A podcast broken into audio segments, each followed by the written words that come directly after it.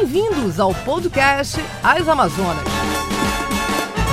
Olá, sejam bem-vindos ao primeiro episódio do podcast As Amazonas. Estamos aqui para falar dos principais assuntos da semana, debater, comentar. Eu, Aruana, Daniela. Tudo bem, gente? Olá, meninas. Olá, professor. Daqui a pouco ele vai se apresentar, mas já está aqui também. Prazer estar aqui com vocês novamente em mais uma semana. Liege. Bom dia, boa tarde, boa noite.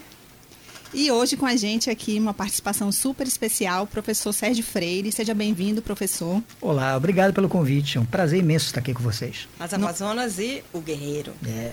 Guerreiro não sei se lhe disseram, mas a, a, sua participação aqui hoje é, não é só uma entrevista, que no final a gente vai fazer algumas perguntas, né? Colocar ele ali contra a parede. Mas antes disso, as suas colaborações são muito bem-vindas para os temas que a gente pensou aqui da semana e que a gente traz para esse debate. Então fique à vontade aí para expor sua opinião. Bacana. Vamos começar hoje pela Liege. A Liege está com um tema quentíssimo, é um tema que está em todas as redes sociais, a opinião pública se manifestando fortemente. Conta pra gente aí, Liege, qual é o seu tema? É, na verdade, é, eu tinha pego, vocês sabem, né, meninas? Eu acabei de mudar de tema, né? A gente ia falar sobre é, a triste experiência lá daquela moça com o DJ que surrou ela e ela gravou. E era um, é muito pesado, mas quando eu fui ligar para a delegada Débora Mafra, né, eu percebi que daria, e falei com vocês, né, uhum. daria para a gente trazer a delegada para falar mais sobre esse assunto aqui, né, entrevistá-la. Então eu mudei de assunto por um assunto tão quente quanto, né, é, e sério, que é o fato do fundo partidário ter sido ontem, né, dia 15 de julho, né, vamos colocar aqui a data importante, porque a gente não sabe a hora que você vai ouvir, nem o dia, é, foi aumentado de 2 bilhões de reais para quase 6 bilhões, né? Ele triplicou 5,7 bilhão, bilhões de reais. Então, eu achei isso absolutamente indecente. Eu sou muito contra né, o financiamento público das campanhas, o financiamento partidário. Eu acho que as pessoas têm que se unir, claro, se reunir, fazerem partidos e se elegerem, mas com dinheiro delas, né? Então, é, a França é fundo partidário 100% é, é, é público, mas é óbvio que não são campanhas milionárias. Vocês, não sei se vocês tiveram oportunidade, se não na França, mas no YouTube você pode ver, as campanhas são muito simples, né? As campanhas no Brasil são milionárias uhum. e são muito sofisticadas. Se então, gasta, gasta muito com marketing Exato, mesmo, né? muito dinheiro. Então, não tem necessidade de tanto dinheiro assim, né? Então, a gente viu também, foi interessante, o PT votando não. Mas o PT ele vai dizer não na hora de receber a mais, né? Porque o, o, o votar não ao aumento do, do, do, fundo eleitoral não quer dizer nada. Quer dizer, você é, tem um partido só, né, Ruana, que não, não trabalhou com o fundo é, eleitoral? É, em 2020, dos 33 partidos né, que estavam ali disputando as eleições, só o Partido Novo abriu mão, né? É, comunicou o TSE, isso está registrado lá no site do TSE, abriu mão do fundo eleitoral. Exato, porque assim, dá para você fazer campanhas mais simples. Tem um seriado, esqueci de procurar o nome na Netflix, que é, é fala com a, tem aquela uh, deputada, né, aquela, aquela parlamentar de Nova York, Alexandra Ocasio, que ela vai de porta em porta pedir dinheiro para as pessoas para se eleger, né? E foi uhum. eleita, porque isso que seria o natural, né? É, você conseguir é, que, que, as pessoas confiassem no seu trabalho a ponto de ajudar você a se eleger. Então, o normal seria você precisar, né? Você já tem gratuito o horário eleitoral na TV e no rádio, né? O que, que você vai precisar mais? Comprar voto? É para isso que você quer esse monte de dinheiro? Para comprar voto? Porque não tem necessidade, né, de uma, tudo isso. Uma vez, sabe, Liege, eu estava, durante uma campanha, próxima eleição, estava de férias visitando um estado do sul, Rio Grande do Sul. E me chocou, assim, positivamente, me impressionou, melhor dizendo, que as pessoas que estavam segurando a bandeira do partido era visivelmente eram, eram eleitores, né? Você via ali com a família, com todo mundo. Sim. E, infelizmente, quando a gente é, é, visita ou vai pelas ruas de Manaus naqueles momentos antes da eleição, você vê que aquelas pessoas que estão ali segurando bandeira e distribuindo é, é, é panfleto ou adesivo no carro são pessoas, são funcionários, né? Uhum. Você vê que não há uma mobilização é, é, é, é, orgânica, né, para usar os termos de rede social. É, não há um engajamento das pessoas. Uhum. Aquilo realmente com um cabide de emprego, uhum. como um, um cabide de emprego temporário. Muitas vezes elas são contra, inclusive, as ideias daquele partido que elas estão fazendo a campanha, como Sim. funcionários, nem votam neles, Exato. mas estão ali. Então eu acho que, que é um momento da gente discutir, repensar também é, o papel é, é da própria população na, na, consciência realmente do voto, na educação para o voto, e não claro. apenas com um, uma oportunidade de ganhar dinheiro em três meses antes ali do, da eleição. E triplicar, não Deixa eu dar uma psica, claro, usar um termo claro, bem amazonês já, né? Uhum. É, eu acho que tão grave quanto o, o que entra, que é essa, essa, esse aumento decente né, desse fundo partidário, é o que fica de fora. Quer dizer, nas leis de diretriz orçamentária, você tem aí a previsão do salário mínimo sem aumento real. Exato. Exato. Uhum. É, então, essas coisas se complementam uhum. para nossa Exato. indignação, né? Claro. Se a gente for olhar... Tira de, de é algum, né, de alguma rubrica ali para é. colocar Exatamente. na eleição Exatamente. que acabou no Brasil virando um negócio mesmo, né? Exatamente. É, o, o, lembrando aqui é, aos nossos ouvintes que o fundo eleitoral foi criado em 2017 uhum. é, por conta de uma discussão que, que aconteceu no Brasil do financiamento privado das campanhas, onde as grandes empresas acabavam colocando milhões e, e, é, diversas operações mostraram essa relação promíscua com os políticos, né? Então tentou resolver resolver dessa forma, mas eu acho que a gente ainda não chegou no modelo ideal. Eu acho que o bom da democracia é isso, que você vai e volta, né? Vai para frente, vai para trás, né? Eu acho que esse debate tem que ser o mais aberto possível e as pessoas têm que participar mesmo. Inclusive já tem é, hashtag nas redes sociais Veta Bolsonaro, Veta as pessoas Bolsonaro, pedindo, né, que, que o presidente vete esse aumento. É, mas eu acho que a gente ainda não está realmente no, no, modelo ideal, não. Concordo uhum. com a Liege. Está longe do ideal. Agora, diga-se de passagem, de 2017 para cá, já essa relação que você colocou muito bem de promiscuidade que existia, ela já está mais assim, é, bem mais controlada também, né? Não existe mais aqueles. Quem não lembra daqueles shows mícios, né? Os uhum. artistas, é, normalmente cantores, é. ganhava ali uma fortuna. Uhum. Então é, é, algo proibido. Então, hoje em dia, tem é, uma participação é, muito pequena de algum elemento ali na campanha da TV que não seja o próprio candidato ou alguém que vá falar pelo partido, uhum. quer dizer, não, não se pode mais ter artistas ou pessoas é, é fora daquele ambiente, justamente para não pagar esses cachês milionários. Então, assim, a gente tem que reconhecer também, de quatro anos para cá já há uma preocupação, claro. né? Uhum. É, mas agora foi meio, quando a gente acha que as coisas estão melhorando, vem um golpe desse no apagar das é. luzes, né? Numa votação. Não é. faz o menor sentido. O modelo americano é muito interessante, eu penso, né? Porque você tem que escolher, ou você vai pelo fundo partidário, que não é multimilionário, como esse nosso aqui, ou você vai de porta em porta. Os políticos mais do Partido Democrata, né? Mais, mais à esquerda, não de esquerda, né? Eles normalmente eles fazem isso, eles vão atrás do povo para pegar a grana para fazer, né?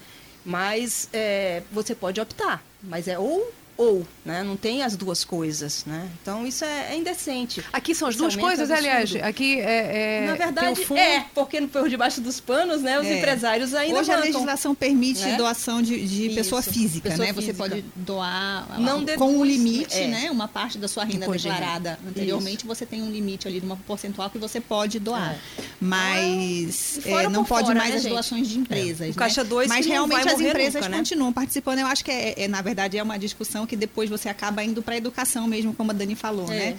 De você ir mais para a base mesmo e, e, e, talvez esteja errado lá atrás, né? É, não sei se, se essas tentativas de consertação, assim, é, nesse ponto, sem mexer no, no, fundamental, que é essa educação para uhum. a cidadania, a educação do eleitor, vai ter grandes resultados. Mas, de qualquer forma, é o, o que a gente tem hoje, né? O Brasil está posto aí com todas essas contradições, com todos esses problemas, a gente tem que trabalhar em cima disso. Isso.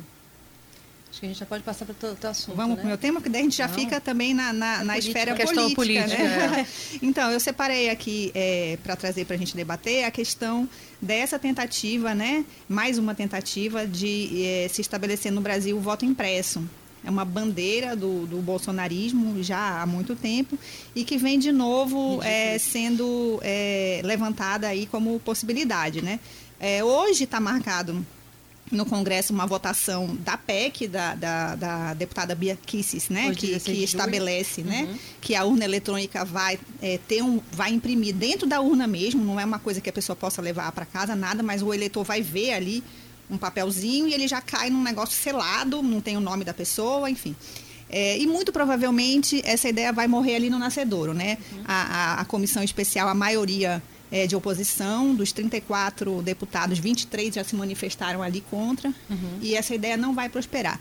Mas, de qualquer forma, é, ela não. A, a ideia do, do, de colocar em questão a eleição, eu acho que não morre junto. Né? Uhum. Essa PEC provavelmente aí se encerra né, a sua história, mas essa dúvida lançada sobre o processo eleitoral, eu acho que é uma estratégia mesmo uhum. e que a gente precisa estar vigilante porque vai, vão vir outras né, tentativas. tentativas de retrocesso, né? Porque isso para mim é um retrocesso absurdo. A gente virou exemplo para outros países, né? Na nossa votação é, é, eletrônica. Aí vem o presidente com o maior, foi, foi, foi quem puxou, né? Essa ideia, uhum. colocando em, é, é, em dúvida, inclusive, a própria eleição dele, né? Seria muito bom se não tivesse acontecido. Porém, é, ela aconteceu e foi pela urna eletrônica. Então ele botou em dúvida a própria eleição dele e levantou suspeitas sobre um processo, né, que já é, mas para é... isso ele tem um argumento, né? Ele disse que teria ganhado em primeiro turno. É, exatamente. E aí ele, é, o, o, o... Não, ele chegou a dizer que o Aécio ganhou da Dilma. É, várias vezes defendi é. E, e o, o, corregedor do, do TSE é, é, oficiou, né, o presidente e outros políticos, inclusive o Cabo Taciolo, para que apresentem né, as, as evidências provas, e, claro. e, nesse ofício ele, ele mostra seis vezes em que o Bolsonaro colocou né, publicamente que teria ganho em primeiro turno mas não apresentou ainda nenhuma prova nem evidência, ele né? pede né? isso. É. Eu acho que a gente até, é, no, no, fim de semana passado, o Jornal A Crítica publicou uma entrevista com o presidente do Tribunal de Justiça do Amazonas, Domingos Chalub, que ele fala sobre essa coisa do retrocesso. Eu vou ler rapidinho aqui uma aspa dele. Ele fala uhum. assim como você vai explicar para a geração da internet que eles votarão em uma célula, uma cédula? Isso é loucura. Eles nem sabem pegar numa caneta mais para votar. Seria a mesma coisa que nós abandonarmos os computadores e voltarmos para a máquina de escrever. Então, eu acho que você colocar em dúvida o processo eleitoral por esse lado, é, não, não faz muito sentido mesmo, claro. porque é, é, o, o, Brasil tem 140 milhões de eleitores. No Amazonas, nós somos 2 milhões e 500 mil, mais de 2 milhões e 500 mil eleitores. Como que você vai, sem fazer isso é, é eletronicamente, digitalmente, computar esses votos todos, né? Eu, eu acho que é, é, uma coisa de doido mesmo. Esse, eu estava olhando alguns apontamentos lá da agência do Senado sobre esse assunto. E eles resumem muito bem alguns pontos, né? Ele coloca que as três grandes inconvenientes para o voto, inclusive é um desses, viu, Aru? O primeiro, segundo a própria agência, o que é defendido pelo TSE, é que tem mais chances, sim, de ser fraudado, que a gente obviamente já sabe, né, do que uhum. o voto eletrônico, já que pessoas vão manusear papéis. Uhum. O segundo é que a cada dois anos será necessário montar um grande esquema logístico para garantir o transporte e armazenamento dos votos. Dos votos, 148 uhum. milhões de eleitores no Brasil. Lembrando que nós estamos na região amazônica, Exatamente. todos nós sabemos a, a, as dimensões continentais e a dificuldade logística pois que é. a gente tem. Se já é difícil, veja bem, é, chegar com uma urna eletrônica, uhum. né? E aí a gente sabe que a emissão dos votos, é, eu fiz até algumas matérias sobre isso logo que começou, uhum. via satélite, depois vem a própria urna para ser auditada. Mas via satélite para não impedir a apuração é, é, e o resultado o mais rápido possível.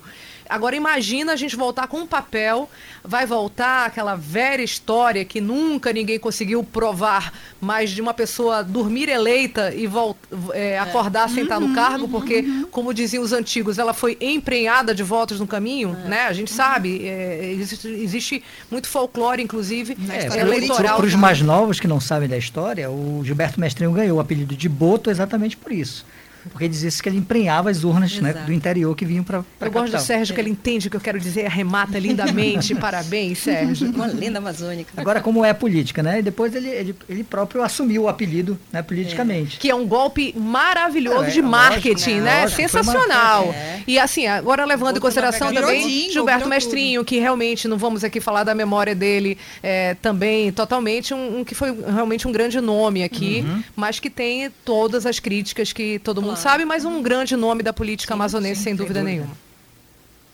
É. E o terceiro seria o risco, o terceiro colocado pelo TCE, o risco da judicialização das eleições, que eu acho que, na verdade, uhum. seria atualmente, é, de repente, a principal intenção, né? Vamos é. levantar essa... No popular, essa né? É melar a coisa, né? exatamente, porque aí todo é. mundo começa a duvidar, dizer, não, votei, como é que o meu voto não apareceu nessa urna, se eu votei? Então, eu, eu vi, inclusive, o, o deputado Marcelo Ramos falar sobre isso, uma postagem que foi recomendada pelo desembargador Pascarelli, e aí eu vi essa, essa, essa essa postagem, esse vídeo do deputado Marcelo Ramos, que ele dizia o seguinte, que ele era a favor do voto auditável, do voto impresso, e depois ele disse que foi convencido por uma série de pessoas, entre elas o desembargador Pascarelli, de que é, isso seria uma maneira de, é, ao saber no, ali na, na, na na apuração de boca uhum. de urna, na como é que chama, na campanha não, na, na apuração dos na votos, apuração dos votos, na contagem, mas é. antes de abrir, né, na uhum. apuração, uhum. se algum candidato já visse que ia perder, podia colocar os seus correligionários para votar contra eles, já sabendo que ia perder, para depois colocar Sim. dúvidas sobre o resultado, baseado uhum. que fulano obviamente votaria em mim Sim. e o voto Cadê dele o voto apareceu dele? aqui como outra pessoa.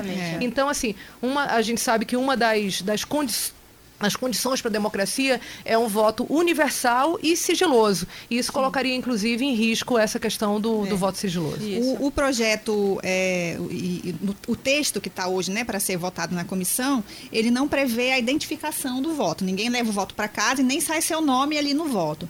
Mas, de qualquer forma, eu acho que, que a grande a palavra-chave para a gente discutir é, essa questão é essa coisa mesmo da confiança. Né? Uhum. É, a gente precisa, é, no, num país desse tamanho, a gente precisa confiar, não é? A gente não está numa eleição de uma escola que a gente vai conseguir ver uhum. voto a voto. A gente nunca vai conseguir ver todos esses votos, gente. Vamos colocar isso na cabeça. Assim como quando a gente vai fazer uma transação bancária, por exemplo, você não está vendo o dinheiro saindo de uma conta, indo para outra. Porque você sabe, né, que o dinheiro foi. Você acredita, você uhum. confia, né? Então a gente precisa confiar no, no nosso sistema, né? Ele, ele foi é, aprimorado eu acho que tudo no mundo, né, pode ser sempre melhorado. Claro. É, não acho que seja um assunto que a gente não, deva, não deva debater, mas eu acho que é, é, o momento não é propício, né? É, a gente tem é, uma tendência é, golpista, vamos dizer assim, forte, né, no governo. Então, quando você abre para esse debate nesse momento, é, causa uma instabilidade muito grande. Eu acho que não é à toa que 11 partidos, inclusive o PL do Marcelo Ramos, já se manifestaram contra, né? Mas se manifestaram contra mesmo partidos da base do absurdo, Bolsonaro. né? É. Que a gente já gastou para fazer com que as urnas fossem eletrônicas, agora voltar né, para o papel, voltar para aquela piada que foi a eleição dos Estados Unidos, a gente é. ria e fazia piada todo dia, né? Assim, Porque não eram assim? com a assim? gente, né? né? É, eu vou correr 10 quilômetros, é. né? E, as eleições dos Estados Unidos, é, né? Eu vou correr o mundo, vou virar Globetrotter e a eleição não acabou. A respeito então... da confiabilidade da urna eletrônica, eu achei maravilhosa a entrevista de Gilmar, Gilmar Mendes, do Supremo, quando disse assim, olha, a eleição de gente como Hélio Negrão, Carla Zambelli é uma prova de que as urnas funcionam, né? É, realmente. Pô. Só isso explica. É, é só isso explica. Exatamente. Achei que, Confiança, e aí o Sérgio também chamou atenção para isso, confiança, a palavra que você falou, é fundamental, porque a, a pessoa, ela precisa confiar, a gente já sabe. Uhum. E a desconfiança coloca em xeque também a própria democracia, já que a democracia claro. precisa Exato. do voto, né? Exato. né? E desestimula, de certa maneira, as pessoas irem votar, porque diz, ah, isso aí não é confiável mesmo, é, então eu nem vou, vou pagar uhum. A multa, uhum. ou quem está é, é, tá é. abaixo de 18 ou acima de 65, diz, ah, não vou mesmo, que não preciso. Então, assim, coloca realmente é, a desconfiança do que até que se prove o contrário, não há prova nenhuma de que não é exato, confiável, né? exato. né? E não, não, não há prova de fraude, narrativa né? e retórica tem um debate nesse instante. Muito mais importante na reforma política é o voto é, é, é, obrigatório, né? Que é um absurdo. Exato. Que favorece a compra do voto. Isso é muito mais importante. Então, político nenhum tem interesse, né? Uhum. Em desobrigar o voto. Esse sim é um debate importante que nunca entra na reforma política. Né? Agora, esse debate de narrativas, a gente com certeza vai aprofundar muito daqui a pouco com o nosso doutor, né, em, em análise do discurso. Então a gente e o psicólogo, Sérgio, né, Nossa. perigoso, ele está muito perigoso. Né? Ele cercou de todos os lados agora, né, gente? É o que diz, como diz, para quem diz, por que diz. em relação aos custos, só para a gente informar aqui também, o TSE estima que são 2 bilhões, né? Porque não é qualquer impressora. A impressora precisa ter uma é. comunicação criptografada com uhum. a urna, não é só botar uma impressora é. lá, né? É, e aí o relator, já pensando nisso, o relator é a favor, né? Ele é, fez uma, essa proposta que vai ser votada hoje, ele, ele é, reparte isso em três eleições. Então, esse, esse custo seria diluído. A, então, o voto é, voto na urna eletrônica mais impresso, né, que fica ali o comprovante, seria é, implantado aos poucos no país. Então, eles, eles tentaram fazer, assim, contra-argumentar de todas as formas. Mas, de qualquer forma, a gente vai acompanhar e depois a gente pode até né, é, atualizar lá na, nas nossas redes sociais, nos sigam, uhum, é, como é que foi o resultado dessa votação aí. A base do governo tentou, nessa madrugada, é, adiar, eles tentaram fazer uma manobra lá é, para que a, as reuniões de comissão ficassem proibidas de hoje até o dia 20 mas não conseguiram votos suficientes, não teve quórum, já era madrugada. Por dois uhum. votos, eles não conseguiram é, fazer valer a votação. E apesar de que... recesso, né? Exatamente. E Duas como semanas... esse assunto é factualíssimo, né? Como a gente chama no jornalismo, a gente vai postar, então, daqui a pouco, né? Exato, ou amanhã, ou depois, exato. durante assim a semana. tiver o resultado o da resultado uhum. nas nossas redes sociais. Beleza. É isso. Vamos então para o seu queria tema, uma pergunta. Ah. Queria fazer uma pergunta para vocês. Vocês acham que dinheiro traz felicidade? Traz, claro que traz, é. mas não, não, não, de comprar a felicidade, mas assim, o, eu penso no contrário, né?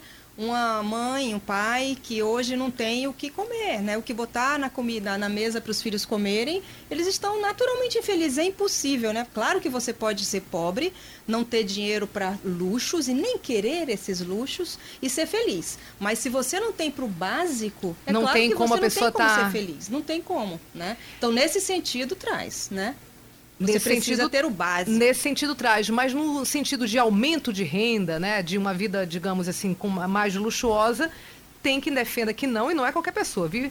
A afirmação que dinheiro não traz felicidade é do criador do chamado paradoxo felicidade renda. É o pioneiro no estudo, ele é de 1974, ano que eu nasci, por sinal. Entre satisfação pessoal e dinheiro. O Richard Esselin, ele fez 95 anos, gente. E Ai, um cara com quase 100 anos, a gente tem que respeitar a é. opinião, né? Ele é rico? A... É? Ele é rico? Não, acho que não, porque ele é professor, Sérgio. É, essa questão ele é feliz? É muito relativo. Veja, ele se diz feliz, ele é professor, agora ele é professor nos Estados Unidos, é, então pode ser que ele é. seja rico. Não, talvez como professor, mas talvez como dólar, autor, né? né? Só aí já ajuda bastante. Ele acabou de lançar aos 95 anos mais um livro, numa livre tradução, Lições de um Economista sobre Felicidade, Adeus Ciência Triste, né? E já entrou na lista dos 16, é, das 16 obras sobre economia agora desse ano, de 2021, mais vendidas, mais é, é, requisitadas, mais discutidas pela Financial Times. Ele defende basicamente o seguinte: um aumento de renda pode significar até curto prazo uma maior sensação de bem-estar, mas a médio e longo prazo não traz felicidade. Quem que vocês acham que é mais feliz, jovens ou mais velhos? Olha, eu, eu acho assim que a gente precisa pensar no conceito de felicidade como um conceito de saúde, né? de saúde psíquica, de saúde, aquele conceito bem amplo de saúde, que é o conceito da Organização Mundial de Saúde.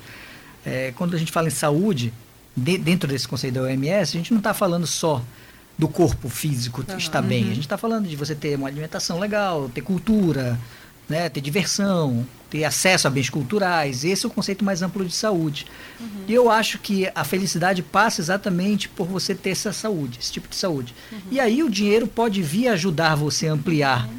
né, esse cenário para melhorar a sua saúde psíquica e, portanto, a sua felicidade. Mas eu acho que não é uma garantia, né? Porque não. o dinheiro ele vem num cenário. Uhum. Se esse cenário está descompensado, está mal arrumado, e eu digo cenário psíquico mesmo, né? Uhum. De saúde psíquica, talvez ele possa até complicar, eu acho. É uma entendeu? semente, né? Que é, pode cair numa terra é, mais fértil e, ou numa terra mais dura e aquilo ali até complicar? É uma ferramenta. E assim como você pode usar uma ferramenta né, de uma forma correta para atingir um objetivo, ela pode também machucar, ela pode ferir. Né? A gente tem casos e casos de pessoas, às vezes, que ganham na loteria, mega sena, essas coisas, claro. e tem a vida destruída por conta disso. Grandes uhum. artistas, né? A gente vê grandes Sim, cantores, artistas. Brother, né? Então, veja, os, os artistas, eles, eles vêm num cenário em que eles não estão né, psiquicamente bem, aí de repente tem fama, ganham uma grana Sim. e piram por conta disso. Né? Uhum. Por quê? Porque o, o dinheiro chega num cenário que está todo corrompido, está carcomido. Então, nesses casos, eu acho que pode ser prejudicial. Não, não tem uma garantia. Eu penso assim, não tem uma garantia. Uhum. Dinheiro igual felicidade. Não, pode trazer sim. sim. Eu acho que a gente vive numa Mas sociedade não tem essa capitalista. relação, né, Sérgio? Uma relação direta, eu acho que não. É, né? é, o, meu, o, meu, delírio comunista é que todo mundo possa ter o básico, né? Sim, mas Aí isso, a, a eu, felicidade depois, né? Isso. Eu é, acho que nem é o delírio comunista. Eu acho que né, qualquer um que tenha bom senso é, Sim. quer que o seu, o seu vizinho Sim, ou, ou, a pessoa que está do seu lado é. ou que está em Saúde, outro educação, continente, inclusive, mesa, tenha claro, o básico, né? Claro. Agora, Dani, em relação à idade, eu acho que, que varia muito. Eu acho que aí a gente pode falar de felicidades, né? Porque eu acho que uhum. quando você é mais jovem é uma coisa, um jeito de sentir a felicidade é outra, mas eu acho uhum. que a uhum. maturidade ela traz uma felicidade mais relacionada à paz, a você estar uhum. tá, né, bem com as suas escolhas. A gente uhum. até estava conversando antes sobre isso, né? uhum. né? É, então eu acho que se eu fosse chutar, eu diria que as pessoas de meia idade são mais felizes. É, pois é, ele também. diz que não, você acredita? Ele fez uma pesquisa em 73 países, né? E ele acredita, segundo as pesquisas dele, que a fase que as pessoas tendem a ficar mais infelizes estão justamente entre 50 anos e 70 anos. Aí eu me pergunto por que a gente estava discutindo aqui é, antes, né? É eu fico imaginando que antes, talvez, porque o jovem eh, que está ali até a faixa de 30, 40 anos, ele tem uma perspectiva, nossa, a gente se pergunta para uma criança o que você fazer? Ah, eu quero ir para a lua, né? Eu uhum. quero subir no incêndio voando e apagar o fogo, quero ser bombeiro, super-herói. Então, acho que tem uma fantasia de criança e tem, quando você tem 20, 30 anos, você acha que realmente é, é, é sabe, é o infinito e além uhum. mesmo, né? Como diz o, o Buzz Lightyear. Lightyear. É, mas é, e depois você começa a ter algumas responsabilidades, né? É, com filhos, com sua casa, com sua própria manutenção. Então, ele, talvez isso é. seja. E depois dos 80, as pessoas que, depois de 70, as pessoas que verdadeiramente têm saúde, o que pode, uhum. é, como o Sérgio falou, né? O que pode trazer alguma angústia, alguma infelicidade, é um problema de saúde, perda de entes queridos. Mas, normalmente, segundo a pesquisa dele, as pessoas depois de Esse, 70 né, tendem a ser mais felizes. É muito pessoal, porque é, é, nós todos temos filhos aqui. E o meu conceito de felicidade, depois que eu tive filho, ele nunca é so, solitário. Não, não, ele não é Então, é se a minha filha não está feliz, eu também não estou, né? Então, eu acho que é quando, assim, pode existir, eu, eu já, já, já, já, já casei e tudo, mas eu acho que é diferente, né?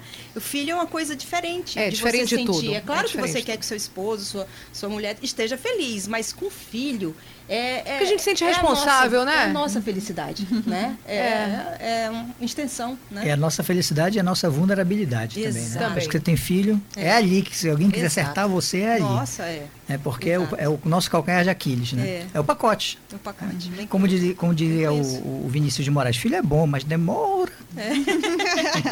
É, é verdade, é verdade. É e ele também afirma, para a gente concluir aqui e arrematar, que as mulheres normalmente são mais felizes do que os homens. Sabia, Sérgio? Ele diz não, isso. Não, não sabia não. É que as mulheres normalmente são mais felizes. Por que será? A gente estava até discutindo isso, né? Aliás, o homem ainda hoje, é. É, ele é muito exigido pela sociedade, é. né? É, é, a gente estava falando, quando a gente ia falar sobre a questão né, da violência contra a mulher, e aí tem que passar pelo feminismo, não tem como, né? Sim. Então, é, é tem um peso muito grande, eu acho, né, é, ainda. Isso, infelizmente, né, o, aliás, os homens inteligentes, o Rifoshi, eles têm que perceber que o feminismo é uma forma de tirar esse peso deles. Porque nós precisamos ter direitos e deveres iguais. Quando isso acontecer, vai tirar esse peso muito grande, né? Do, dele ser o provedor, dele ser o cara que tem... Único responsável. Único responsável pela família, né? Quando tudo isso melhorar, né? Eu acho que está melhorando, as divisões de tarefas vai ser mais dividido e a felicidade também vai ser do homem junto, né? Porque eu acho que o peso é muito nisso Tu não achas isso, né? Eu Sérgio? acho, eu acho. Eu acho que tem que. É, o termo que o pessoal usa, né? Tem que se desconstruir nesse sentido, né? Isso. O machismo e tal. É. E, e, perceber que, que realmente não era demais essa expectativa do homem ser o provedor. Pois é. Né? E é o discurso machista. É. O próprio homem se cobra a respeito disso. É. Tem muito sofrimento, tem muito, muito. homem que sofre. É. Quando ele não está trabalhando e a sua parceira trabalha, uhum. ela, ele se sente diminuído. Então, uhum. é isso que você falou. Quer dizer, quando ele perceber que os ganhos do feminismo, da luta do feminismo, né, vai desonerar realmente esse peso das costas dele, uhum. vai ser um pentecoste para ele. Assim, porra, por que, é. que eu não fiz isso, pensei nisso antes, né? É. Porque é isso, é dividir o peso, fica mais leve para todo mundo Sim. se todo mundo pegar na alça, né? Claro. E tem uma responsabilidade grande, eu só tenho meninas, Liés de meninas, Sérgio meninas, e tem uma responsabilidade muito grande na mãe de, na mãe de meninos, né? É, Aruana é mãe de menino. É. Como é que faz isso, Aruana? Como é que a gente pode, desde pequenininho, já ir é. educando para direitos iguais meninos?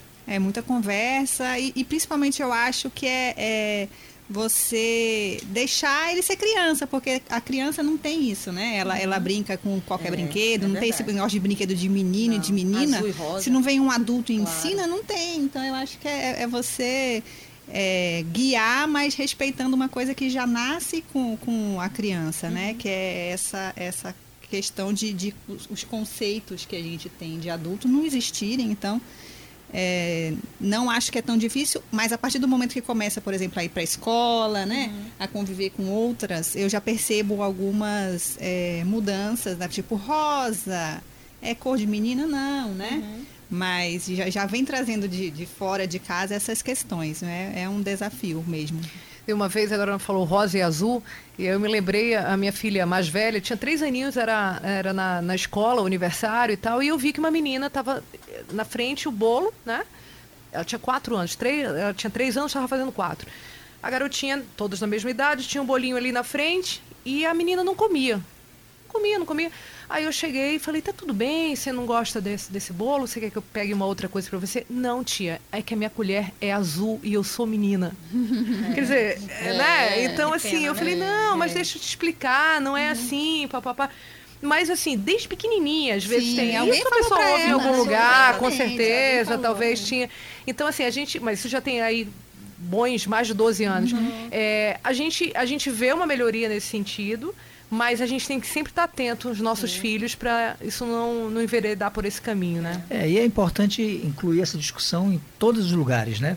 Daí é muito preocupante quando você tem discursos que dizem assim, ah, não vamos falar de gênero na escola, não vamos falar dessas coisas, né? Ideologia de gênero e tal, que é um discurso bem uhum. conservador, de uhum. direita mesmo. Sim, sim. É, foi aprovado agora aí, é. um negócio na, na Câmara Municipal, né? Manaus, né? Então é. Essa postagem, inclusive, né? Pois é, é muito preocupante isso. Eu acho muito preocupante, porque é, essas atitudes avestruz de você botar a cabeça no, no chão e dizer que não existe é. são muito mais complicadas, uhum. né? Do que você dizer, olha, não, a gente tem um problema aqui que a gente precisa discutir. Uhum. Essa questão, uhum. sabe, do, de gênero, a questão de sexualidade, uhum. a questão de educação sexual, né? Porque por por, a gente precisa superar isso e não suprimir. Eu acho Exato. que é essa a diferença, né? Porque Exato. quando você suprime, você recalca. Aí é Freud mesmo, né? É. É, isso, isso, vai estourar em algum momento, uhum. em algum lugar, tanto pessoalmente quanto socialmente. E a gente precisa ir para o embate mesmo, para o diálogo, para a conversa. E eu acho que a Aruana tem razão quando ela diz é muita conversa, né? Enquanto a gente está lá em casa, está crescendo, está pequenininho, a gente está lá no controle da coisa. Mas começa a entrar em outros ecossistemas, escolares... Uhum Aí vem os outros, né? Outras microcomunidades, é, né? a tal da peer pressure, né? A, é, pressão sim, dos pares, que isso. vem colocando certas coisas que você quer ser incluído, o jovem quer, quer entrar no grupo, ele quer uhum. ser aceito. Então ele acaba questionando se aquilo que ele aprendeu em casa realmente é fato ou se ele precisa ceder para a opinião do grupo. Uhum. E aí achar esse meio de campo aí é, é complicado, né? Não é fácil ser pai não, não é fácil ser mãe não. só para fazer, que a gente já está entrando por outros caminhos, só para fazer um arremate nessa questão da, do dinheiro não traz felicidade, é, quem entrevistou o Richard foi a Célia Gouveia Franco, ela é uma jornalista, uma repórter do Valor Econômico uhum. dessa semana. É uma matéria que ela publicou agora dia 10. A gente vai colocar também nas nossas redes sociais, a gente uhum, costuma sempre dar as fontes, é, como as meninas fizeram. Então, quem quiser detalhar sobre esse assunto, né, mais essa discussão que não é de hoje, ele não é o único é, a, a tratar desse esse assunto, isso é discutido ao longo das décadas no mundo inteiro, é, na verdade eu acho que ao longo dos séculos, né? Porque é. É, desde os filósofos mais antigos. Mas enfim, quem quiser ver mais essa ideia, é através da matéria da Célia Gouveia de Franco no Valor Econômico, agora do dia 10. Perfeito. Agora vamos então para um bate-bola aqui com o nosso convidado de hoje. E eu já queria começar perguntando, Sérgio, amanhã é o Dia Mundial do Emoji. É, Caramba, em que medida? O dia do emoji. ah, meu Deus. Será que é, é por isso que a minha filha veio toda feliz, assim, dizendo, mamãe, começou a gritar. Eu falei, o que foi, Tereza? Ela, estão lançando mais Vai emojis. Nossa, ela tá empolgadíssima. É. Mas eu não tenho nem cara é, para isso. A minha pergunta, assim, para você, que é uma pessoa que, que lida muito bem com essa coisa da linguagem, da palavra, né? Em que medida o uso desses símbolos na, na conversa, por exemplo, é, prejudicam ou empobrecem a comunicação? Eu preciso ter vergonha de responder uma pergunta, uma coisa com um emoji? Eu sempre fico meio assim, ai meu Deus, se eu puser um emoji, o que, que a pessoa vai pensar, se vai me julgar? Ou o emoji já está ok, é aceito e pronto? Assim, na linguística, a minha formação é linguista, né? Eu sou, sou linguista, meu doutorado é nessa área de, de discurso. Então, na linguística, é, na linguística tem uma coisa que é, que é praticamente um truísmo, né? Que a gente diz assim, olha, língua é roupagem. Então tem roupa para tudo. Tem roupa para ir tomar um banho no igarapé uhum. e tem roupa para ir para um casamento. Uhum. A mesma coisa com a língua. A gente tem a língua padrão, que é a língua de investimento da sociedade, é a língua do jornalismo, é a língua das revistas, enfim. É, e aí é complicado você trazer uma certa oralidade né, uhum. para isso.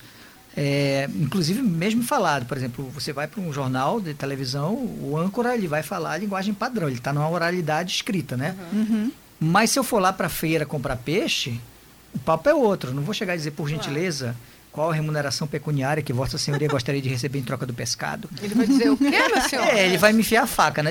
Assim, né? Ele está me assaltando. É.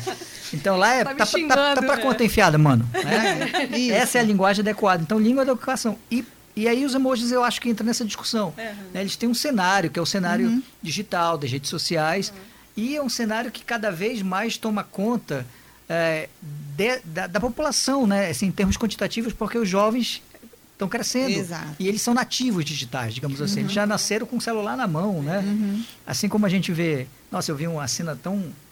ao mesmo tempo é, é, diferente, mas assustadora, de uma garotinha pequenininha que nasceu durante né, é, esse, esse pandemia. Tá?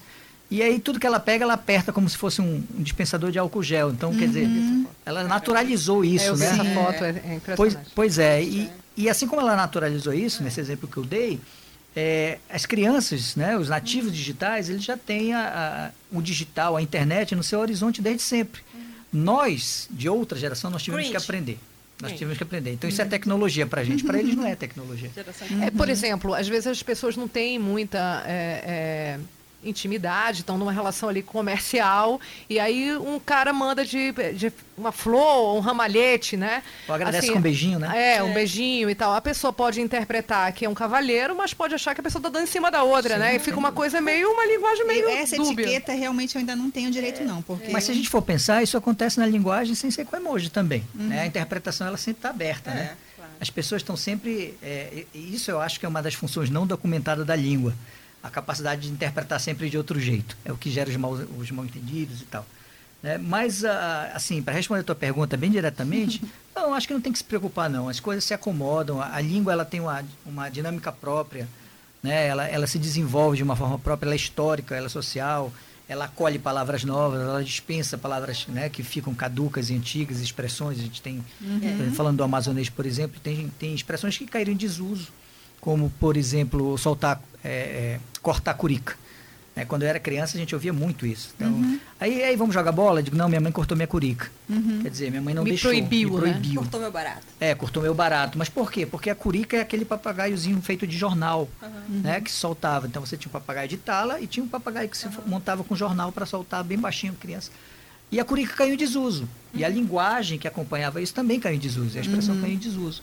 Mas língua é isso, é, ela é viva, né? ela, ela se controla. Um, um, é bobagem controlar a língua por decreto, proibir estrangeirismo. Né? Uhum. Ah, vamos proibir estrangeirismo. Não.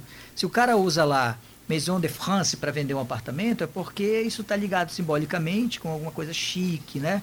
Valiosa. Se ele fizer o mesmo prédio chamado Luxuosa. Morada do Jaraqui, não vai vender tanto quanto o outro. Igualzinho o prédio, né? É. Mas por causa do nome, é, porque está ligado. O francês tá, tem, uhum. tem toda essa coisa, né? De ser chique e tal. Então a língua tem memória, é isso que a gente não pode esquecer, ela tem história, né? Uhum. E por conta disso ela se desenvolve é, autopoieticamente, ou seja, ela mesma se controla, ela mesma. E a gente tem que entrar nesse jogo e, saber isso, que quanto mais roupas nós tivermos para circular, melhor. Então, é, o Twitter tem uma linguagem toda própria, por exemplo, né? É, a, a, o Twitter tem a concisão e tem a, o próprio uso, né? Uhum. É, por exemplo, uma coisa que por muito tempo funcionou no Twitter era o imperativo.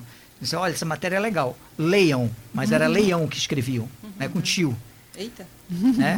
Mas isso era uma coisa do Twitter, assim, da, uhum. 2011, é? usavam muito isso, assim, o, imperativo nesse sentido, escrito errado, né, do ponto de uhum. vista padrão, mas era uma coisa do Twitter. Aí quem entrava no Twitter e não sabia disso, aí vinha lá e mandava uma DM dizendo, olha, Não tá é leão, é tipo leão. Eu, tipo eu, se eu entrasse. é leão, né? É legal o Sérgio falar isso, porque assim, ele é uma das primeiras pessoas que eu lembro, né? Uhum. É, de ser muito atuante em redes sociais. Quando não era a febre que é hoje, o uhum. Sérgio já estava lá, né, Sérgio? É, em 2009 é... nós organizamos o Etc. Manaus. Né? Exatamente. Né? Isso veio muito pela, pelas essas tuas características de um estudioso da língua. Você já desde sempre viu ali uma nova tendência que hoje é, não se vive sem isso? Então, eu, eu, eu sempre fui professor, né? Desde que eu me entendo por gente. Então, eu me formei, inclusive, em, em no ensino médio, hum. antigo segundo grau, né, na época. Magistério. Em magistério, eu sou normalista. Né? Olha. Então, é. E desde aí, quando eu entrei na universidade, o meu mestrado, em 97, foi sobre o uso da internet para o ensino. Em 97 a internet estava chegando no Brasil. É. Quando eu apresentei o meu tema, as pessoas olharam para mim dizendo: o que, que, é isso? Uhum. Né? Quer dizer, uma, sempre me interessei porque sempre gostei de tecnologia. E aí o Twitter surgiu como rede social, veio, antes veio o Orkut, né? Uhum. É, e depois veio o Twitter. E, e, quando o Twitter veio, o Twitter amazonense, Manauara, era muito forte. Assim, uhum. Ainda é. De né, comunidades, né? De comunidades e tal. E aí a gente organizou naquela época, 2009, 2010 e 2011. Foram três. Né, o etc. Né, uhum. Encontro de twitteiros culturais. Legal. Que era uma coisa que, que acontecia nacionalmente. Né? Surgiu em São Paulo e foi tipo franquia. Uhum. Mas a gente era assim, entrei em contato com a pessoa que era responsável e disse, a gente quer fazer em Manaus. Ele, autorizado. Era assim só. Então, Engraçado era, que eu lembro disso. E eu não era, de, de, de, assim, nunca, eu demorei para entrar em rede social, fui entrar lá em 2012, por ali, embora fosse de televisão. Mas eu lembro que o Sérgio, ele uhum. encabeçava esse movimento, né? Eu acho que foi bacana. muito importante para a divulgação disso aqui. É, a gente fez mesa temática, discutia, uhum. assim, colocou, tava Palderney, o Serafim, na época o Arthur Neto, uhum. Que eram twitteiros, tinham, né, o seu uhum. arroba lá, e a gente organizava mesas para discutir isso, né? A partir uh, da, da, linguagem do Twitter, com, com os twitteiros. Eram encontros bem bacanas, assim, bem, bem legais. Mas lembrando isso, né? Que, as, que, que, os cenários eles requerem línguas diferentes, linguagem e uso de linguagem diferente. E aí, quanto mais a gente for poliglota na própria língua, né, melhor. Quanto mais o sujeito circular, né, uhum. sabendo usar a linguagem da internet, da, do Twitter, do Facebook, do TikTok, que é outra linguagem uhum. completamente diferente, visual e tal. Sim melhor, né? mais, mais apto o, o, o, sujeito vai estar. Agora, ele não pode esquecer da língua padrão, que é a língua de investimento. Uhum. Né? E saber exatamente separar isso. Uhum. Né? Numa, numa, redação de Enem, se botar um emoji, vai para o brejo, então, porque ali se espera uma linguagem. Né, padrão. Não ouvi, nem jovens. Mas é. sabe que isso me preocupa muito? É, duas coisas em relação a isso. A primeira é que uh, as pessoas hoje elas colocam tudo uh, uh, por exemplo, beleza, ok, ok, entendi, realmente vai ser, concordo com você, é BLZ, uhum. né? Sim. Então, assim, a, a, gente mesmo que é. A gente é o que, aliás? Cringe. Ah, cringe. cringe. É porque, como eu não sou cringe, eu não sei dizer. não, brincadeira. Gente, eu falava cringe, tá? Não eu, é eu ia, eu falava cringe. É cringe, cringe. Né? Em inglês é cringe. É cringe, assim, cringe. pra ser chique, cringe. Então, a gente já usa, então, mas a gente sabe que escreve beleza, sim, né? Sim. A, a, minha preocupação mesmo é que a gente tenha gerações cada vez é, com um desuso da língua escrita uhum. mesmo, e ainda que a pessoa queira fazer uma redação, ela simplesmente não consiga porque não tem o hábito de fazer. Isso, é, como linguista, qual é a tua opinião sobre isso? A tendência é a ladeira abaixo mesmo sobre isso? A, a gente, essa, essas linguagens todas, todas do dia a dia fora da escola, né? Elas são mais ou menos automáticas. A gente nasce com oralidade. É a língua de fábrica nossa. Né? Então, o amazonês, por exemplo, é oralidade pura. Vamos já falar do amazonês, né, é, gente? Eu quero, eu quero. Mas a gente precisa da língua padrão para circular socialmente, porque, como falei, é a norma de investimento. E só tem um lugar onde você vai aprender isso, que é na escola. Uhum. Uhum. Então, a escola ela precisa introduzir é, no aluno, é, dar para o aluno essa ferramenta, né? É, para ele, ele poder circular socialmente nesse mundo que exige uma escrita, uma escrita padrão. Agora, esse ensino não precisa ser chato, não precisa claro. ser gramatiqueiro, entendeu? Uhum. Quanto mais o professor de língua portuguesa que vai apresentar para o aluno essa linguagem padrão, que é necessária para a gente circular socialmente, é, trazendo para dialogar outras linguagens, melhor. Né? Então, eu me lembro de uma, de uma aluna que chegou e disse, professor, eu estou com um problema seríssimo, porque meus alunos não não, não, conseguem fazer redação e tal, não sei o que. Eu digo, mas por quê? Porque eles não, eles não conseguem escrever. Eu digo, olha, a primeira coisa para escrever é você ter, o, ter a razão, o motivo para escrever. Uhum. Então, parte da oralidade. Né? Ela, ela dava aula numa escola na Zona Leste e eu disse assim, parte da oralidade, pede para eles contarem o que aconteceu no final de semana uhum. e a partir daí você transfere para a escrita. Né? Aí foi uma experiência. Depois ela veio me contar, ela disse, professor, funcionou, porque foi mais ou menos assim. Eu disse, o que, é que vocês fizeram no final de semana? Ah, no final de semana a gente foi jogar um pebol aí e tal. Mas aí deu maior confusão, deu uma treta, um barraco, porque é, o cara tava jogando bola lá e o outro chegou e ticou ele todinho de faca porque ele foi mexer com a sincera dele, não sei o que. aí ele contou essa glossário, né? é, glossário. Aí contou essa história, né? Aí ela disse, muito bem, agora vamos escrever essa história. Uhum. Aí o cara, eu tava jogando um pebol. Não, pebol, legal falar, beleza, mas na hora que a gente escrever, o que, que é pebol? É futebol. Aí você começa a fazer essa muito transposição né, da oralidade uhum. para a escrita, porque aí você está falando da vida real. Uhum. E aí a língua tem uma função redação é algo que a gente só faz na escola. É verdade. Ninguém faz redação no mundo real. Né? Uhum. faça uma redação. Não, uhum. A redação naquele modelo é só da escola. Então a escola precisa pensar em outras metodologias que incluam outras linguagens. E aí é aquilo que a gente estava falando, né? Quanto mais você tiver roupagens linguísticas para circular socialmente, mais aceito você vai ser, mais respeitado você vai ser. Né? Na hora da feira você não vai ser enganado, porque você não vai perguntar né, qual a remuneração pecuniária, você vai perguntar, está para conta enfiada. E, e, é isso, o Bechara, que é um gramático, ele diz isso, que a gente precisa ser poliglota na própria língua. Uhum. Né? Esse é o nosso desafio. E a escola entra no meio disso aí, dizendo o seguinte, ó, eu garanto a língua padrão. Né? De uma forma que não seja chata, de uma forma que inclua outras linguagens aí. É assim que tem que ser. Porque senão tem que ser muito bom para você manter a atenção desses alunos hoje, né? É. Com a internet. O professor tem que e o nosso rico regionalismo, né, Sérgio, que fez Nossa. você que escreveu um livro do nosso amazonês. É engraçado, eu morei muito tempo em São Paulo e eu introduzi o égua e o leso, né, para os meus amigos de São Paulo. Porque é, você que é da área, né, a, é, o norte e o nordeste tem um linguajar peculiar muito mais rico, na minha opinião, do que o resto do país, é, né? É muito rico mesmo. E língua é história. O, o nosso português amazonense, ele vem de três lugares ele vem da herança portuguesa mesmo, a, a, estrutura da língua, né? A língua portuguesa. Mas não é só a estrutura, a gente herdou também o chiado do português, uhum. Manaus, uhum. por exemplo, né? português fala uhum. assim. E por isso nos confundem muito com carioca, carioca às vezes, é. por causa uhum. da, da, da, vinda da família real e tal. Para o Rio, o Rio tem muito desse sotaque português. Mas não é só isso. Além da, da, do português, a gente tem uma grande influência dos nordestinos, uhum. que vieram para cá em dois momentos. É, primeiro é, no ciclo da borracha, então os soldados da borracha vieram para cá. É, é, é, o livro de Samuel Benchimol conta bastante, né, de uma forma bastante legal essa história. Eles, eles embarcavam no porto de Pecém com uma calça jeans, uma escova de dente, um maço de cigarro. Né, e vinham para os seringais daqui do, da Amazônia. E eles trouxeram a sua linguagem. Uhum. Então, escangalhado, engilhado, né, o próprio égua. É, são palavras que são heranças nordestinas também. Uhum. É, e, e o terceira, a terceira influência é indígena. Nossa, a gente tem muitas, muitas palavras e expressões de ficar de bubu, é só o cuí, né? Tem muita coisa que... Traduza. Esse é, caldeirão... Os colegas de São Paulo, de é, Brasília... É, ficar de, de bubuia... Um buia é cobra, né? E ficar de bubuia é ficar flutuando na água sem fazer nada. Quando você vai pro rio assim, fica lá sem, né? sem se preocupar com os boletos nem nada, você deita lá e fica relaxando. Boleto é cringe. É, boleto é cringe. Aí fica lá de, de bubuia. Só o cuí. Cuí é pó, né? Uhum. Então, por isso que a gente tem piracuí, né? Farinha de piracuí. Olha, é o peixe em pó, né? Aquela... Uhum. E, e a expressão gente... fica. Tá só o cuí, a pessoa tá muito magra, é, né? Tá, tá só o pó da rabiola, né? Tá, tá só o pó da rabiola e tal. E são heranças é, indígenas. Então a gente tem uma riqueza muito grande vindo desses três lugares né, dos portugueses, que deram a base da língua, dos nordestinos que vieram na época da borracha e depois, é, é, é, no segundo ciclo da borracha, também na década de 40, vieram para cá, para os seringais, para é, pegar látex para fazer pneu para a guerra, né, para os aliados americanos e tal. E aí, a influência indígena também, que, nossa, tem, tem muita palavra, muita coisa que é. Misturou todo esse caldeirão e deu no amazonês. amazonês. Muita gente diz assim, ah, mas isso aqui também é falado em, no Pará, é também falado em, no Nordeste. É, assim, o amazonês não é não, não, diz assim, isso aqui são as palavras exclusivas uhum. nossas, mas uhum. são faladas aqui. Sim. E vem desse, exatamente dessa miscigenação, dessa mistura, desse caldeirão aí, que é muito, muito legal e muito bonito, eu acho, essa história. Você acha que isso é uma coisa que está é, é, ainda sendo criado? A gente sabe que sim.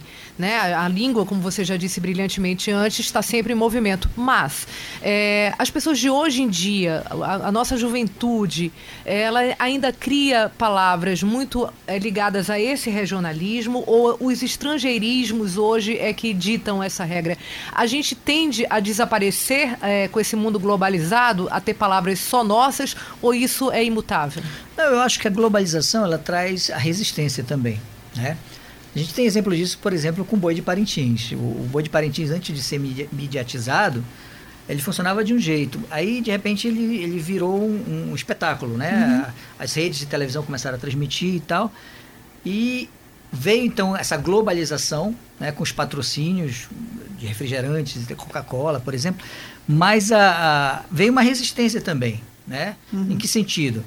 Uh, eu lembro da época, isso foi uma, uma, uma coisa bem marcante. A Coca-Cola foi patrocinar a, a, o boi, e aí disseram o seguinte: aqui, ó, só se tiver latinha azul também. Uhum. Né? Aí disseram, não, a Coca-Cola disse, não, são vermelhos, azul é Pepsi, uhum. é, uhum. é Arqui, inimigo, então. E aí o que, que aconteceu? O pessoal de Parintins foi até Atlanta para convencer né, nos headquarters lá da Coca-Cola. E convenceu. Se, e convenceu. Que se não tivesse uma latinha azul, não ia funcionar. Sérgio, eu e tava... hoje essa latinha azul é assim, super. Eu tava. É, valiosa. Eu item de colecionador. É item de colecionador. Eu sou é. testemunha ocular e auditiva disso. É, eu era repórter, eu estava na sede da época do governo, que ainda era lá, onde hoje é a. É, vocês se lembram onde era a feira agropecuária? Sim, sim. Era então, era lá, a sede do governo e tal. E aí era a Coca-Cola pela primeira vez estava é, anunciando o patrocínio. Então, estava todo mundo garantido um lado, todo mundo caprichoso do outro, nós da imprensa atrás, no famoso cercadinho, né? Uhum. É, bem, que agora é bem conhecido, né? Chiqueirinho, é onde eles é, colocam o cercadinho, né? E aí a Coca-Cola fez toda a apresentação de como seriam as placas, os cartazes, toda a divulgação. E aí eu lembro como se fosse hoje alguém da diretoria do Caprichoso, quando acenderam as luzes, todo mundo bateu palma, que era, nossa, multinacional. E alguém do Caprichoso eh, levantou o braço e disse: Sim, quando é que vermelho? vai começar a apresentação da parte do Caprichoso? E o pessoal da Coca-Cola disse: como assim, parte do Caprichoso? É, não tem parte do caprichoso, é isso. Não, então a gente não vai assinar, não, porque era o governo e as, é. e as duas agremiações. Caramba, foi mesmo. A gente não vai assinar, porque legal. você só mostrou a parte do garantido. Aí tira todo mundo da imprensa, começou uma confusão. Eita, é. saia justa. Foi uma saia justíssima, Total. depois chamou todo mundo da imprensa, eles se reuniram a porta uhum. fechada e falaram que iam tomar uma providência, é. que a continuação é essa que o Sérgio está é. dizendo é, e é isso, então quer dizer, você tem, você perguntou da linguagem, da globalização, né? Então você tem é, o global trazendo, se impondo, mas você tem resistências locais também, né? É, fazendo coisas novas acontecerem, é, assim, que são exclusivas nossas mesmo, daquela comunidade, daquele espaço. É muito bacana isso. A língua ela sabe se defender nesse aspecto. Então o amazonês né? não morre. Não, não morre, não morre. Ele vai se modificar, ele vai. Vai ter a né? parte 2. Vai ter a parte 2, a, a parte 3. É, um dicionário é isso, né? Você, uhum. A gente está aqui na terceira edição, porque outras coisas vão acontecendo. Uhum. Como eu falei, algumas expressões vão desaparecendo. Mas você daí não tira a palavra não, do dicionário. Não, a gente só certo. acrescenta, né? Certo. Mas são mais de duas mil, é, Sérgio? Tem mais de duas mil, tem mais de duas mil palavras. Esse é o teu quinto ou sexto livro? Quinto livro? Esse. Não, esse aqui foi o segundo, tá na terceira edição, mas já tem sete livros assim, no total, né? Você acha que esse, é assim, eu adoro o teu de análise do discurso, porque é a nossa área de comunicação, a gente até já falou, né, uhum. pelo, pelo Face sobre isso. isso. Mas é, esse também é uma delícia de ler. Ele, ele é o teu, assim, é o que te, eu sei que é difícil escolher entre filhos, é, mas não, esse é o teu filho. Eu gosto muito desse livro, eu gosto muito é. desse livro. Porque ele tem dois públicos, né? Ele uhum. tem o público local, então uhum, o amazonense sim. ele pega e, e, ele se diverte, é. porque ele se identifica, ele se é. encontra aqueles, ah, a gente fala isso mesmo, e tu ainda coloca a diferença que tem também de chamar no, na capital e chamar no interior, né? Sim. O, o miau não fala aqui, né? Sim, não. Flau, é, por exemplo. Flau, flau, é de Parintins, é, né? É, din, din. Uhum. Miau, Itacoatiara e tal, uhum. Dindim. Aí vai chegando mais... Tem lugares que chama chope. Chopinho, já, já, mais perto do Pará. Mais é. E, e, é isso, tem uma variação também uhum. aqui, né? Gente, tem uma expressão de Quari que é nem com pitiu do bodó, né? Não é nem pitiu, é pitiu. Nem com pitch do Bodó. É assim, você vai fazer isso? Não, não faço isso nem com pitch do Bodó. Nem que me obrigue, nem com nojo. Né? Nem, nem a pau. É. E, e a... eu, eu, tenho uma dúvida. Por que, que quando a, a, as pessoas dizem assim, você vai lá, aí a pessoa diz, vou mesmo. Eu queria entender porque o vou mesmo é uma afirmação, é mas na verdade que significa vai, né? que não vai. Olha, isso aí depende é, quem usa sabe, né? Quem usa sabe. Porque pode ser afirmativo pode ser negativo. Depende uhum. do contexto. É, vou te contar uma história aqui, bem anedótica. Tinha um rapaz que estava lá em casa é, limpando o ar-condicionado. Né? E chegou a hora do almoço, aí minha mulher perguntou: ele vai almoçar aqui? Eu digo, não sei. Eu digo, companheiro, você vai almoçar aqui? Ele, vou mesmo. E agora? Aí ela olhou para mim, eu olhei para ela assim, e agora, né? Aí eu virei e disse, mas come qualquer coisa? Ele, como mesmo. Vai, vai almoçar. E isso me chamou a atenção, porque pode ser sim ou não. Aí eu fui pesquisar isso, uhum. entendeu? É. Aí eu descobri é que é o alongamento da vogal. Né? Meu se Deus. For, se for curtinho, é não. Se a pessoa diz assim, vou mesmo, é não. Tá. Se alongar a vogal, dizer vou mesmo, é sim. É. A gente que não usa muito isso, a gente que não usa muito isso tem dificuldade de entender. É. Mas quem usa esse negócio dia a dia entende na boa se é, se é afirmativa, se é negativa, né? Uhum. Porque a oralidade ela tem muito a ver com a questão também da escolaridade. Uhum. É, quanto mais Sim. escolarizado você é, mais você tende a usar a língua padrão e tal, uhum. né? E, mas houve uma, uma, uma, digamos assim, um turning point, uma virada aí, porque antes essa linguagem era, era considerada coisa de cabocão, né? De uhum. E hoje é uma commodity. As Sim. pessoas fazem camisa, é. caneca. É. Né? Orgulho de ser amazonense. É. é. Aí perguntaram uma vez assim: não cobra royalties desse pessoal que faz camisa, não, que usa amazonense? Não, a linguagem não é minha, só fiz o dicionário. A linguagem é nossa. Eu né? reuni aqui, né? Uma, eu só fiz reunir, um tesouro que Eu fiz é o meu trabalho de linguista, né? Eu fiz um dicionário, um instrumento linguístico mas a linguagem não é minha, né? É nossa, eu apelidei de amazonês porque é, é assim que os linguistas chamam, né? Baianês e tal. Em todos os estados tem isso aí também. Eu sei que a gente já está estourando, mas assim, eu tenho que perguntar uma coisa.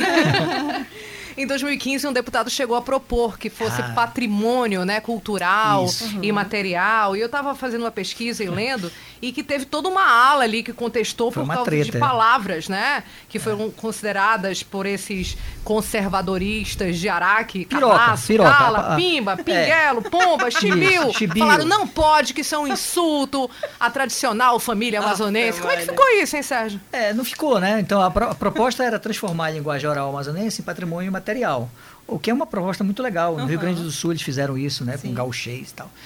É, mas aí vem de novo atravessado esse, esse moralismo, uhum. como se você pudesse que controlar a linguagem do povo. Né? Uhum. Né? E, e disseram assim, ah, esse dicionário é imoral. Ele não é imoral, ele registra o uso real da palavra, claro. né? Palavras que existem, que essas mesmas pessoas Curiosidade, foram contra... piroca é careca é. em linguagem indígena.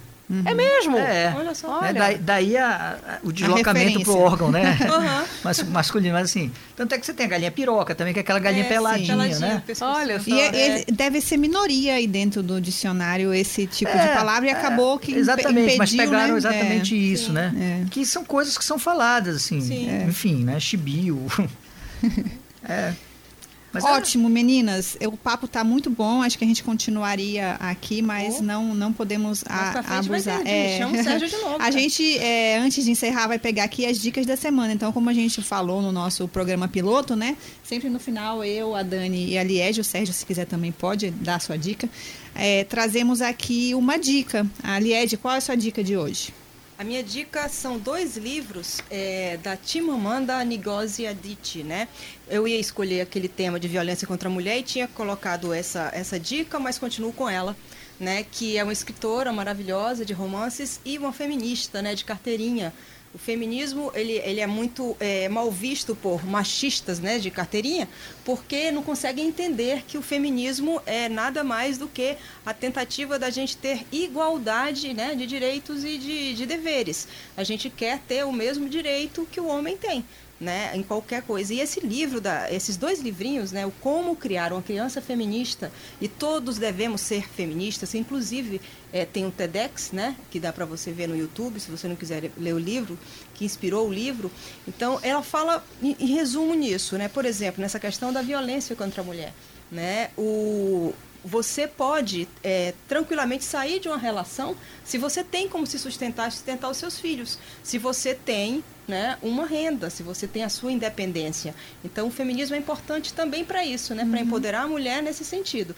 É claro que a gente, é, é, o feminismo também protege e também é, é, é, é, a favor que a mulher queira ser o que ela seja o que ela quiser ser. Quer ser dona de casa, sim. Mas neste momento, né, no momento em que né, tem uma violência, você se sente muito mais tranquilo quando você pode se manter.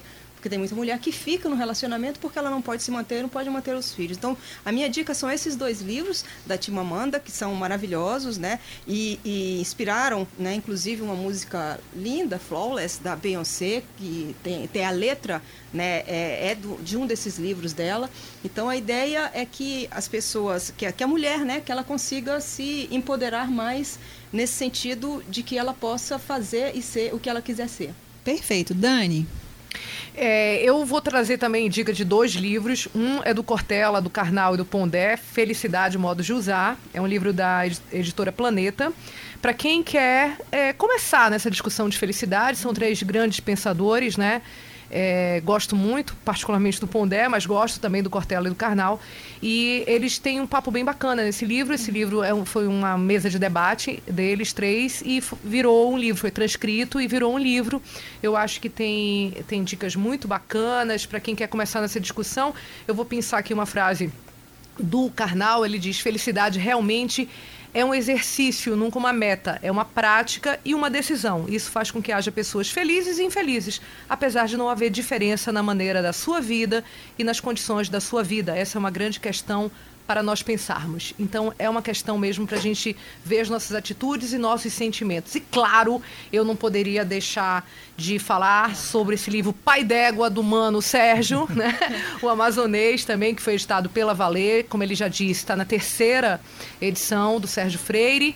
Foram três, foram dez anos, né, Sérgio? Que você dez anos para a primeira edição. É. Dez anos para a primeira edição de pesquisa e muita gente também depois disso contribuindo. Sim. E como ele disse, a língua ela é, ela é móvel, né? Ela tá, ela é dinâmica. Então que a gente tem aí a trigésima edição e que ela seja, é, em vez de dois mil verbetes, tem aí 20 mil verbetes e vamos em frente e Desde já, muito obrigada, Sérgio, aí, por esse papo sensacional. Aru? A minha dica da semana faz referência ao nosso podcast piloto. Na semana passada a gente conversou sobre engordei e cozinhei na pandemia e eu vou dar a dica aqui de uma empreendedora local que tem é, um, um, um negócio que se chama A Sacolinha, é delivery de receita. Então, se você quer tentar cozinhar em casa, mas não sabe por onde começar, isso é um bom começo. Ela está no Instagram, procura lá a sacolinha e cada semana é uma receita diferente, vem tudo prontinho para você em casa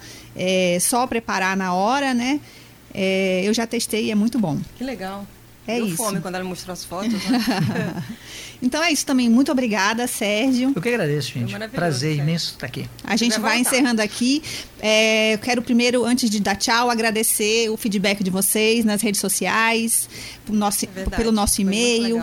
Continue mandando sugestões, já né? estão todas anotadas. Algumas já, já viraram programas né, que, que, que vão para o ar Futuros, nas próximas né? semanas.